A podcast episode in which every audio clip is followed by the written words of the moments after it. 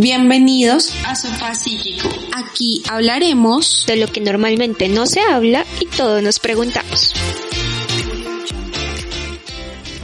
Buenos días, buenas tardes y buenas noches desde cualquier parte del mundo desde la cual nos estén escuchando. Bienvenidos a esta segunda temporada de Sofá Psíquico Podcast. Para nuestro primer capítulo traemos una súper invitada. Ella es empresaria, embajadora de amor propio, escritora y una mujer increíble.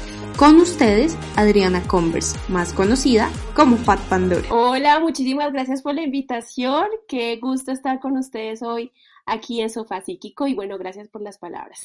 No, el gusto es nuestro, realmente creo que duramos mucho para intentar tener esta reunión, pero de verdad nos alegra mucho que lo, lo, hayamos conseguido porque de verdad te admiramos mucho. Me honra mucho las palabras, sí, yo sé, pero gracias por la paciencia eh, y bueno, qué bueno que hoy lo pudimos hacer. Empecemos por algo que creo que es básico y para ti, ¿quién, más allá de quién es Fat Pandora, que creo que muchas personas te conocen por ese nombre, ¿quién es Adriana para ti? Bueno, esa, esa pregunta está muy existencial. Bueno, yo creo que soy una persona que ha sabido hacer lo que ha podido con lo que ha tenido, ha sabido aprovechar las oportunidades que pues, se le han presentado y que de alguna manera ha aprendido a, a guardar bajo llave esos monstruos que por mucho tiempo la dominaron. Creo que esa puede ser la definición. Wow, suena muy interesante. Aparte que creo que todos en algún momento hemos tenido monstruos que nos han invadido de cierta manera. Y aparte que el tema de hoy tiene que ver mucho con eso, con amor propio, que es algo que tú muestras todos los días en tus redes, lo cual admiro mucho porque el hecho de todos los días dar un aliento, una ayuda a alguien que realmente lo necesita. Uno no sabe quién está en redes y quién necesitan en un momento como esas palabras. Es muy admirable de tu parte. Entonces, creo que te agradezco por toda tu audiencia y nada, iniciemos. Para ti, empecemos por qué es amor propio. Bueno, para mí el amor propio es esa capacidad de reconocer el valor que tenemos y que no debemos sentirnos culpables por tener esa habilidad de reconocer Creo que la religión y la sociedad nos hizo mucho daño con el tema de la modestia porque terminó volviéndose como un tema de que no podemos reconocer lo lindo que, pues lo bello que tenemos, no solamente lo bello, lo bueno, lo, lo que nos hace maravillosas y maravillosos. Entonces creo que es esa es desarrollar esa destreza que todos tenemos de reconocer eh, nuestro valor y asimismo esto nos permite saber qué merecemos y qué podemos exigirles a los demás. Entonces, creo que eso viene siendo amor propio y otra definición o otra manera de decirlo también que me gusta decir es que el amor propio es la materia más necesaria que, que deberíamos tener en el colegio y que ah, lastimosamente pues no, no la hay eso te queríamos preguntar, como en qué momento Adriana pasa a tener ese cambio a Fat Pandora y empieza a, a tener ese cambio de perspectiva para que se convierta como en, en una seguidora y una fiel seguidora del amor propio. Bueno, yo creo que Fat Pandora nació en el 2012 y creo que en ese momento todavía, todavía me faltaban muchas piedras con las que tropezarme antes de, llegar a un punto en donde reconocí mi valor. Pero digamos que nace desde un momento en el que yo me sentía muy insegura y me sentía muy invisible en el mercado de, moda colombiana. Yo estudiaba una carrera que es marketing y comunicación de moda, una especialización realmente. Y yo sentía que pues estudiaba con unas chicas súper guapas, delgadas, muy bonitas y con mucho estilo, por supuesto. Y, yo sentía que, que en Colombia, si yo quería vestirme como, o sea, había dos opciones, o me vestía como me gustaba o me vestía a mi talla, pero no, no habían las dos cosas. Y me, me sentía muy invisible y decía, pero ¿Acaso yo soy la única mujer gorda, joven de Colombia que se quiere vestir como sus amigas y compañeras delgadas? Eso es imposible.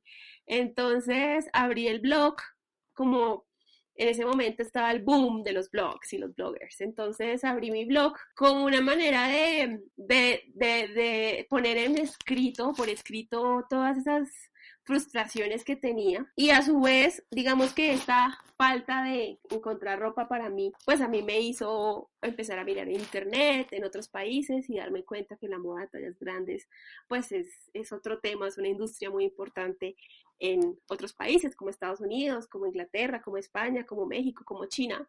Entonces, a mí no me gusta autoproclamarme experta en nada, solamente en compras por internet. por esa misma necesidad, ¿no? Y, y entonces empecé a por fin a consumir moda a la misma velocidad y con las y como en las mismas, ¿cómo se dice? condiciones que las delgadas, digamos teniendo en cuenta que yo era una mujer, pues soy una mujer privilegiada en el sentido que tuve los medios económicos para hacerlo, ¿no? Digamos que lastimosamente la ropa para tallas grandes viene siendo también un tema de ingresos económicos. Empecé a comprar la ropa y entonces pasé de ser la que no tenía estilo, la que le costaba vestirse a la moda, a la primera a la que le llegaba la chaqueta de lentejuelas, la bomber jacket con tal cosa. Entonces, eso me hizo reconciliarme un montón con la moda, porque pues toda mi vida fue un gran problema desde pequeña encontrar ropa para mí. Obviamente conforme fueron pasando los años fue más difícil, pero en ese momento fue como, uy, ya, la logré. Pude llegar a ese punto donde yo me, puedo vestir como quiero. Y todo eso lo empecé a hacer en el blog como manera de, como a documentar esa experiencia, ¿no? Como, ok, las gordas no pueden usar chaquetas de cuero, pues vean, yo tengo mi chaqueta de cuero y me gusta y me veo así, ta, ta, ta. Entonces, eh, así nació el blog, como una manera de personal, esto era, o sea, yo decía en el 2012, esto es para mí, esto no, es, yo, no existía la palabra influencer, no existía Instagram, Instagram se desarrolló ya más 2013, 2014, entonces era algo para mí y, y pues gracias a que, no sé, algo que me enseñó el blog es que no es un tema solo de mujeres gordas, todas estas inseguridades, pues empezó a crecer un montón, pero básicamente nació así, nació como una necesidad de poner por escrito algo, un proceso por el que yo estaba pasando y también para mostrarle a las marcas como, oigan, si hay mujeres gordas jóvenes en Colombia, ¿por qué no nos visten? y básicamente fue eso. Y, me encanta lo que dices porque em, es muy importante resaltar que, que tú llegaste como, como a ese punto que decías donde que una mujer de talla grande para vestirse a la moda o en tendencias o, o con cualquier cosa así que uno dijera como en las tiendas que ve y uno dice como wow, qué ropa tan linda y uno va de pronto a la talla y como no, no tenemos tu talla, llegó solo hasta la M o llegó solo hasta la S o, y uno es como, pero ¿por qué? ¿Por qué ropa, ropa linda para, para la gente flaca? O sea, como que no tiene sentido. Y en ese, en ese orden de ideas queremos preguntarte eh, si llegó en algún momento de tu vida donde el concepto de amor propio cambió de perspectiva para ti. Yo toda la vida creí que cuando iba a ser delgada iba a ser feliz porque eso me vendieron, ¿no? Desde la infancia. Eh, solo las mujeres delgadas pueden ser exitosas, solo las mujeres delgadas pueden ser bellas, solo las mujeres delgadas pueden casarse, tener hijos. Eh, bueno, en ese momento me lo vendieron así, no era, hoy en día no es mi prioridad tener hijos, pero digamos en ese momento, en un hogar machista, en una región machista, pues bueno, hogar no tanto, pero en una región machista, eh, como que te pintan ese camino para la del deber ser de una mujer, ¿no? Ser delgada, ser bonita, casarse, tener hijos, ser obediente, todo tal. Entonces, yo siempre relacioné delgadez con felicidad y muchas veces durante mi infancia, mi adolescencia, mis primeros 20, yo no me permití sentirme feliz o, amarme a mí misma porque no era delgada, entonces como que no, no, no podía. Y ese camino hacia la delgadez, pues yo hice todo, hice dietas, hice, eh, me puse un balón gástrico, eh, pajas y como último recurso me hice una cirugía bariátrica precisamente en el 2013. Eh, ya había abierto el blog, ya llevaba un año el blog al aire y estaba en un momento en mi vida donde yo sentía que, que, que, si no, que si no era flaca no iba a poder ser esa profesional exitosa que siempre quise porque me enseñaron o me vendieron la idea de que las mujeres que trabajaban en moda tenían que ser delgadas.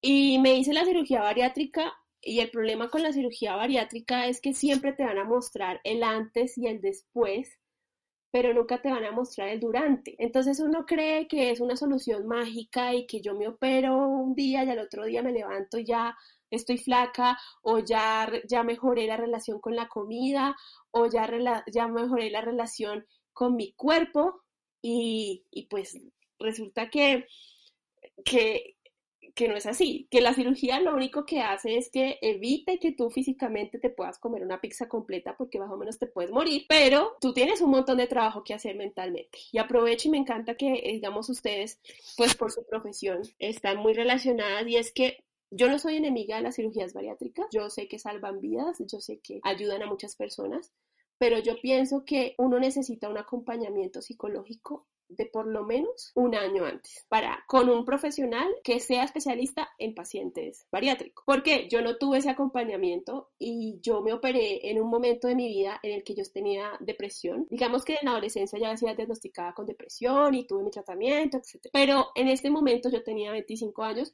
me operé en un momento muy inseguro de mi vida, muy inestable emocionalmente, en donde tenía la autoestima y el amor propio por el piso y no tuve el mejor acompañamiento con mi médico, ni tuve acompañamiento psicológico. Entonces, ¿qué pasa? Que todos esos problemas que tú tienes que solucionar antes de operarte, pues cuando te operas, si no los has solucionado, pues son como el doble o el triple. Y, y claro, yo perdí un montón de peso y cuando me vi al espejo estaba calva, porque eso no te lo cuentan, pero de acuerdo a esto es una consecuencia de la cirugía y de la alimentación que vas a llevar a partir de ahí, se te cae el pelo, se te caen las uñas y digamos que adelgazas tan rápido que no le das tiempo al cuerpo de, darse cuenta o de hacer algo. Y me vi al espejo unos meses después 20, 25 kilos más delgada, calva, ojerosa, con las sin uñas y piel colgando y, me vi al espejo y dije, pues ahora soy delgada, pero no soy feliz. Entonces me sentí súper como autotumbada. me tumbaron y me tumbé porque pagué un costo económico, porque yo pagué la cirugía, no me la dio el seguro, ni mucho menos, no, porque no era tan obesa, pues, para el seguro, para pagármela. Entonces, eh, pagué un costo muy alto económico, pagué un costo muy alto físico, porque mi pelo no volvió a ser el de antes, eh, mis uñas no volvieron a ser las de antes, se me cayó cosas que no tenía caídas eh, y también pagué un, un, costo emocional y un costo de salud muy grandes. Eh, emocional porque pasé por muchas cosas y de salud porque, y ahí viene como la gran paradoja que la gente dice, debes perder peso por tu salud.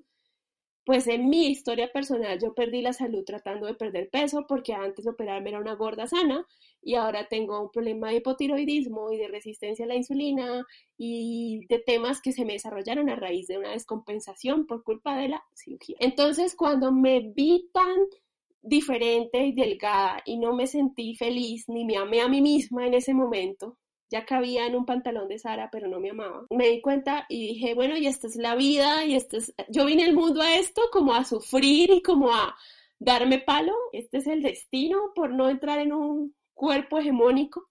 Entonces, ahí fue donde yo comencé mi terapia. Llegó un poco tarde, lo que les digo. Llegó la terapia tarde, eh, en donde yo tuve que empezar a, a, pedirle perdón a mi cuerpo, porque toda la vida lo negué, aprender a que la comida no era una obligación comerme todo lo que estaba en el plato, a mejorar esa relación de dónde venía ese, apego y aprender a, cuidar mi cuerpo. Y obviamente en todo ese proceso, digamos, yo cometí errores que no estoy nada orgullosa, como suspender la medicación por la tiroides y bueno, en fin, que hicieron que todo el peso que perdí volviera y esta vez más. Pero conforme iba mejorando la relación con mi cuerpo, así fuera engordando de nuevo, también iba entendiendo más que uno no puede ligar el amor propio a cómo uno se ve o, a un número de talla o a un peso, porque eso fluctúa. Incluso si no, no, no, no, no en mi caso, en caso de todas las personas no pesan lo mismo todos los días ni en la misma, en la misma hora pesan lo mismo. O sea, te pesas tres veces al día, pesas diferente. Y no puedes relacionar o ligar completamente o ligar en sí el amor propio a tu físico porque así no sea que te engordes, sino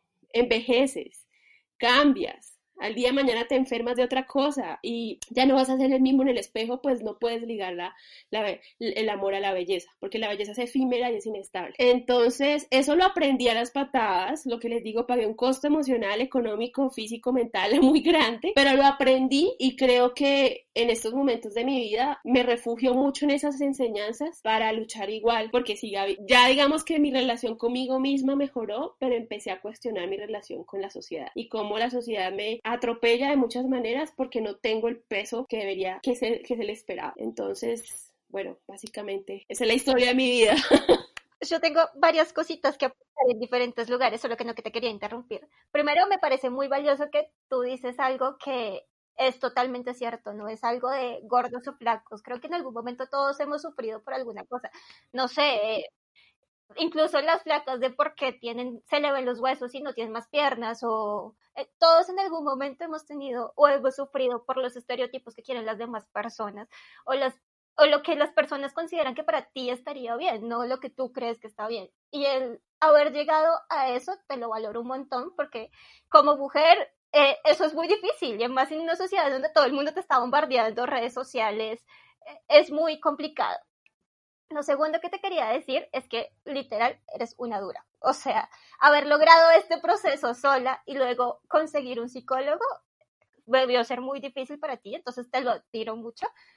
Y eso es otro punto a lo que queríamos llegar, como tú crees que realmente, ya con lo que nos contabas al final de los estereotipos y como tu, tu problema con la sociedad, te queríamos preguntar si realmente tú consideras que hoy en día en una sociedad colombiana que todavía sigue siendo muy estereotipada y muy machista, siguen juzgando a las personas por algunos estereotipos, por ser gordo, por ser flaco, por, no sé, tener el cabello corto y ser mujer. ¿Eso sigue pasando? Uh, Claro, somos un país que le rinde el culto a la belleza, somos el país de las virreinas universales, somos el país en donde hace unos años el reinado era fiesta nacional básicamente. Y claro, claro que pasa, no solamente en el peso, en la edad, las mujeres de pelo churco, las mujeres afrodescendientes, cualquiera que tenga que se salga del molde de lo esperado, en especial las mujeres, recibe algo de discriminación. ¿Qué pasa con las personas gordas? a diferencia de otras razones por las que se discrimina a la gente, como la raza, como el género, como el piso Y motivo, la gente cree que ser gordo es una decisión y cuando, cuando hay esta idea en la mente, se da esa licencia de discriminar, porque es que ella está así porque quiere, o ella traga mucho y no hace ejercicio y por eso es que está gorda, entonces yo vengo a discriminarla porque ella podría cambiar, ¿no? Porque hay esa, esa creencia, ¿no? Y también radica en ese, de ahí también nace un miedo y es que si la gordura es una decisión, entonces yo en cualquier momento me puedo, entre comillas, descuidar y ser gordo. Y sé que voy a recibir una sanción social por ser gordo. Entonces esta persona recibe esa sanción social y, pues yo también puedo hacérsela. También hay esa concepción que es súper capacitista y es que los gordos estamos enfermos. Pero entonces, si yo por un solo momento te creo el discurso de que, la, de que estoy enferma por ser gorda, ¿por qué no me tratas como otros enfermos? Porque a mí me discriminas, porque a mí me haces bullying, porque a mí eh, me irrespetas en la calle, en el transporte público, en la misma medicina me niegas exámenes porque dices que son por mi peso y no por otra cosa y no me, no me tratas igual que a un paciente delgado. Entonces, hay mucha discriminación sobre todo porque todavía hoy en día la gente no cree que existe la gordofobia, digamos que el racismo es algo innegable, existe, eh, la discriminación por otras, otras, em, por discapacidades, eso se llama capacitismo, existe, pero todavía la gordofobia la gente dice que eso no, que eso qué, que eso es exageración, que son unos gordos ahí perezosos que no quieren bajar de peso y que por eso es que hablan de ese tema. Pero, y, eso, eso hace que sea tan difícil, tan difícil luchar contra ese estereotipo. Más cuando la mujer, digamos que a las mujeres gordas, el, ese estereotipo nos golpea de manera más negativa que a los hombres. En un país como el nuestro, el peso, digamos, en, en los hombres está muy relacionado incluso con poder. El hombre gordo es el patrón, el hombre gordo es el que tiene plata. Entonces, en un restaurante va un, grupo de personas, al hombre gordo le entregan la cuenta. Porque se nos, se nos en el, la, en la cultura popular, el hombre gordo es el hombre raqueto o es el hombre que, que sí, que tiene mucho dinero, el ganadero, no sé. Entonces, es muy triste que esté relacionado con alimentación, hombre gordo, hombre poderoso. Y la mujer gorda es la mujer dejada, es la mujer fracasada, es la mujer que falló como mujer porque su cuerpo no está satisfaciendo la mirada masculina y lo que se espera de una mujer. Entonces, nos golpean de maneras distintas. Digamos que sí hay gordofobia en los hombres, pero, pero es cierto que no nos atraviesa de las mismas maneras. Y a nosotras como tal es las que más nos afecta. Entonces, por ejemplo, cuando uno va a, a uno, eh, escucha una oferta laboral, siempre te van a decir presentación personal. ¿Y qué significa buena presentación personal? Que seas flaca, que seas blanca, que seas de pelo liso, porque tenemos un ideal europeo que creemos que todos alcanzamos y que todos tienen que alcanzar para poder ser exitosos y exitosas. Y bueno, hay que luchar con los estereotipos porque el 50%, el 53% de la población colombiana tiene sobrepeso, obesidad. No todos somos blancos, no todos son altos, delgados, o sea, no somos, no tenemos el fenotipo europeo de por sí en todas partes. Entonces, ¿qué vamos a hacer?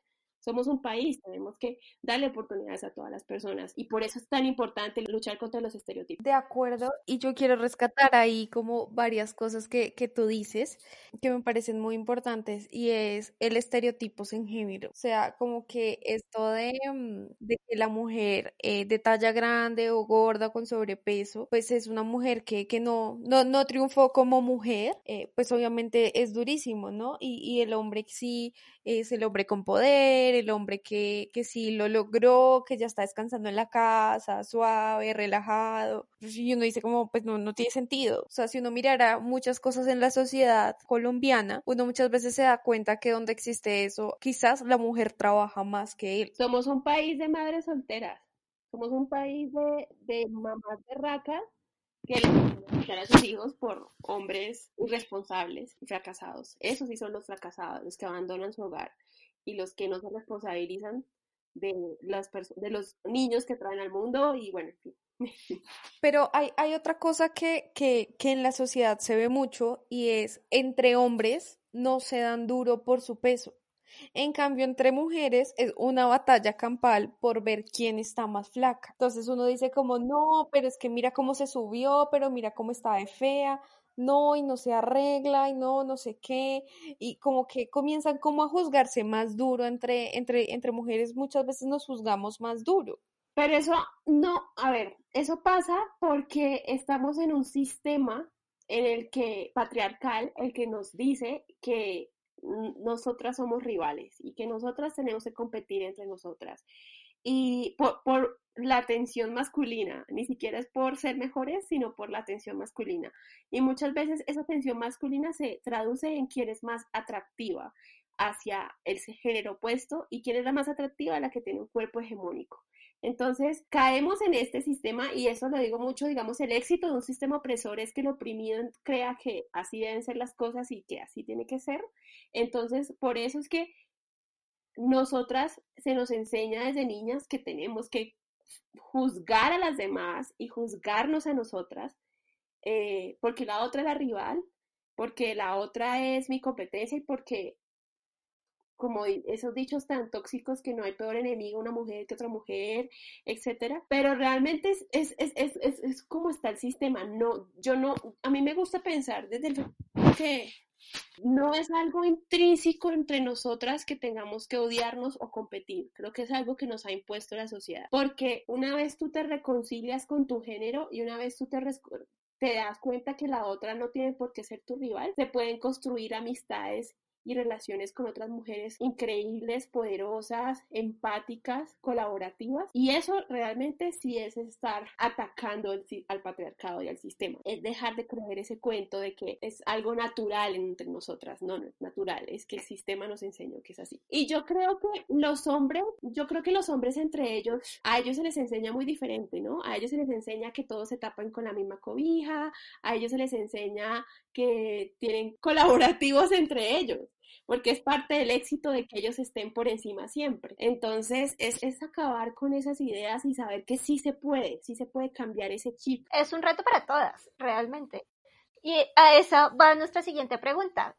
Como Adriana, ¿cuál es tu reto día a día para mantener y transmitir ese amor propio? Algo muy importante es que yo sé que yo represento lo que mucha gente teme o lo que mucha gente odia. Y mi mayor reto a diario es no dejarme afectar por los comentarios gordofóbicos que recibo y entender que no soy yo, sino es, o sea, que es esta persona odia a los gordos, no me odia a mí, sino es un odio en general. Y a la vez tengo el reto personal de informarme a diario y leer y leer y cada vez estar más preparada para no caer en esos juegos y en esas mentiras que nos han enseñado. Entonces, esos dos retos son, son como los, más importantes y también uno no puede llevar una bandera de algo si no está informado, si no, está, si no conoce como el trabajo de otras personas que también representan lo mismo que yo, activistas de todo el mundo, informarme sobre la gordofobia, informarme de estadísticas, informarme sobre qué dice la OMS. De hecho, la OMS, y les digo acá, la OMS nunca ha declarado la obesidad como una enfermedad, la ha declarado un factor de riesgo, más no una enfermedad. Y quien declaró la obesidad como una enfermedad fue la AMA, que es la Asociación Americana de la Salud. Se, según su propio comité no recomendaba declararla una enfermedad, lo hizo en el 2013 porque sabía que iba a disparar un montón de gordofobia y etcétera, pero se dio a las presiones de las farmacéuticas y de las compañías que ganan y se enriquecen a través de vender productos de, peso. Pero la OMS nunca ha declarado la obesidad una enfermedad. ¿Un factor de riesgo? Claro que sí, es un factor de riesgo para enfermedades cardiovasculares, para enfermedades metabólicas, pero asociación es causalidad, o sea, el hecho de que sea un factor de riesgo a mí no automáticamente no me declara una enferma. Y investigar esto, informarse y estar muy conectado con lo que está pasando en el mundo es un reto diario, pero es necesario, ¿no? Y tercero, y creo que es también muy importante no frustrarme, porque también hay que luchar no solo con la gordofobia de las personas que no son gordas, se dictan un cuerpo delgado y le tienen pavor o miedo a los gordos, bueno, miedo no, pavor y discriminación, sino también a los mismos gordos que se creyeron el, el discurso y que creen que este bullying que reciben y que toda esta opresión a la que están sometidos es el deber ser de las cosas. Bueno, queremos saber tu opinión en cuanto a todo este tema de redes sociales y amor propio. ¿Crees que todas estas corrientes de self-love, de frases positivistas, están influyendo de manera positiva o la gente realmente se está como llenando de pura cosa positiva, pero no está como revisando más allá de las redes sociales el tema? Yo creo que en las redes sociales pasan dos cosas muy importantes. Una es que si bien se está hablando mucho sobre inclusión, sobre diversidad, sobre amor, propio, muchas personas lo han tomado como una moda y a veces hablar de, o sea, todas las mujeres tenemos derecho a hablar sobre inseguridad, porque todas se nos ha juzgado el cuerpo, delgadas, gordas, altas, bajitas, a todas. Pero hay que ser muy responsables en la manera en cómo uno muestra ese discurso porque no es lo mismo yo les diga a ustedes, ámense como son, que yo me amo como soy, a que una ex reina de belleza te diga, ay, yo me amo como soy, ámate como eres. Yo muchas veces estuve muy acomplejada por esto, pero ahora me amo. Cuando alguien representa un cuerpo hegemónico, un cuerpo que es como el anhelo de todas las personas que no, lo que no tenemos ese cuerpo, sale con este discurso, puede ser contraproducente y puede hacer más daño, porque uno empieza con ese maldito hábito que tiene de compararse, ¿no? Entonces dice uno, ah, pero si ella antes no se amaba, pues así como está, pues yo qué. Si ella, si ella siente que su cuerpo no es suficiente, pues ¿qué será el mío?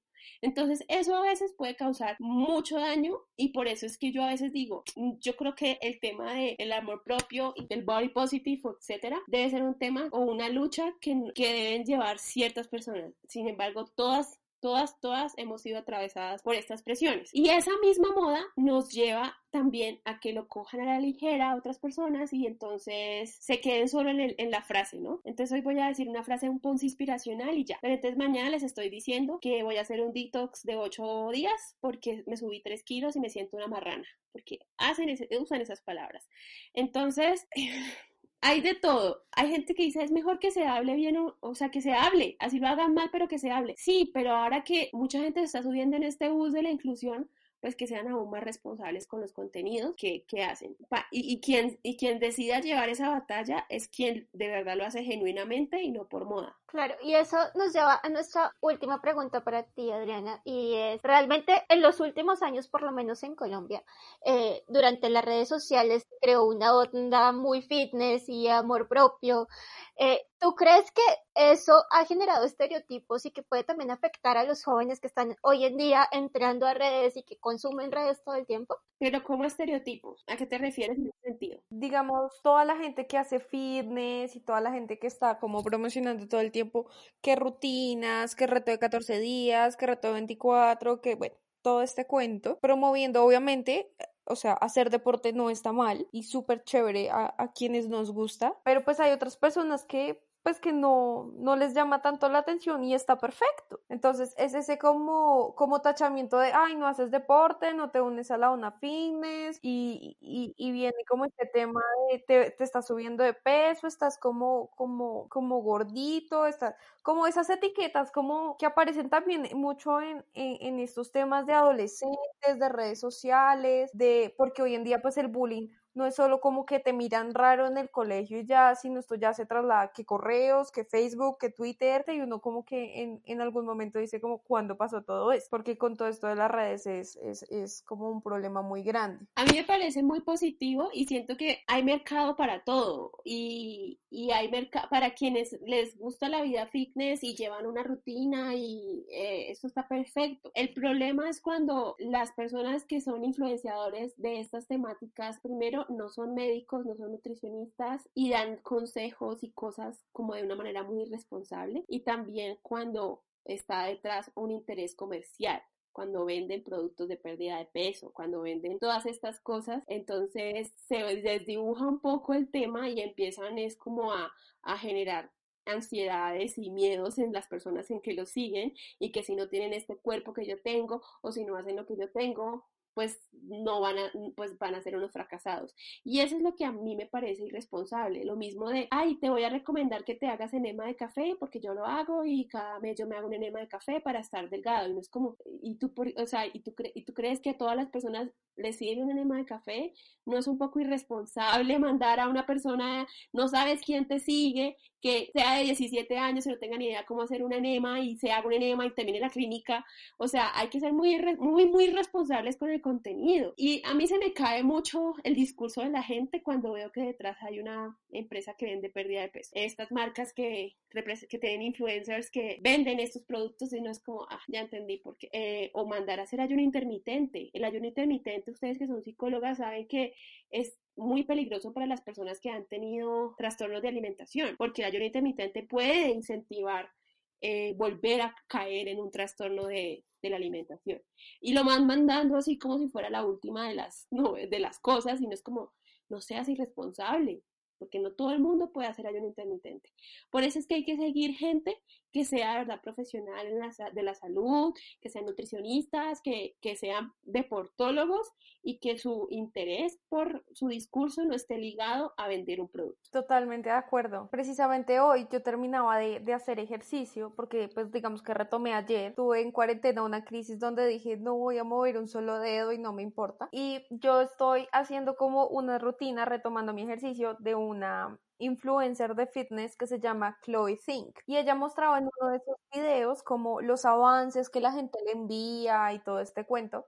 Y ella decía algo que yo, que yo ayer se lo conté a Lady y yo, yo le decía, wow, o sea, qué increíble que, que una persona de estas hable que todos tenemos nuestras etapas y que un número no define lo valioso que eres, porque la gente piensa que el número que sea de la talla de tu ropa o de lo que te marque la báscula te define como persona. Y esa frase me pareció increíble de alguien que, que promueve obviamente pues el hacer ejercicio y las rutinas y todo, y ella decía, a mí me encanta el avance que todos me envían porque es gente que, que pues decide quizás hacer un cambio en su vida porque de pronto le llama la atención el, el, el ejercicio y esto, pero tengan en cuenta que un número no los define. Y yo decía como, wow, esa frase marca todo. O sea, un número no te define. Es que si todos comiéramos lo mismo e hiciéramos el mismo ejercicio, no pesaríamos igual lo mismo, ni tendríamos la misma talla, porque somos cuerpos diferentes, metabolismos diferentes. Yo puedo ser una persona muy saludable, yo puedo caminar y hacer caminadora todos los días, pero soy gorda y ya la gente cree que tengo hábitos negativos. Y hay gente que es delgada y que fuma, que toma trago, que solo come comida rápida y es delgada y nadie le juzga su salud ni sus hábitos porque no se leen como personas de malos hábitos. Entonces, eh, es muy importante tener eso en cuenta y,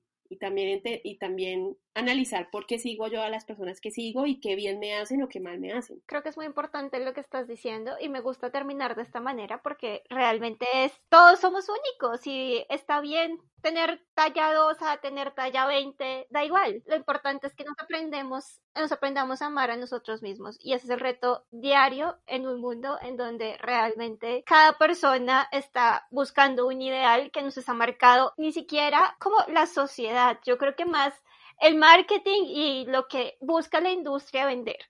Entonces, nada, te agradecemos, Adriana. Realmente fue un placer estar contigo hoy y esperamos tenerte en otro momento. Y creo que tanto Marta como, como para mí fue un placer tenerte el día de hoy. Sí, realmente muchas gracias. Estamos muy, muy emocionadas, muy, muy emocionadas. Yo le decía a Lady antes de conectarnos como no, no puedo dejar de sonreír. O sea, yo, yo terminé de hacer ejercicio, me arreglé yo decía, no puedo creer, o sea, falta una hora y yo no puedo creer que esta mujer vaya a estar en la pantalla de mi computadora. Me honra mucho, gracias por la paciencia. De verdad, el año pasado, a finales de año, fue un poquito caótico. Muchas gracias, chicas. Me alegra mucho que este proyecto, digamos que en la cuarentena nacieron cosas muy bonitas. Qué bueno que haya nacido este proyecto. Gracias por la invitación y me honra mucho estar con ustedes aquí con toda su audiencia. Bueno, y a toda nuestra audiencia, muchas gracias por escuchar nuestro primer capítulo de la segunda temporada. Recuerden seguirnos en Instagram como arroba sofá Y nos vemos la próxima semana en un nuevo capítulo.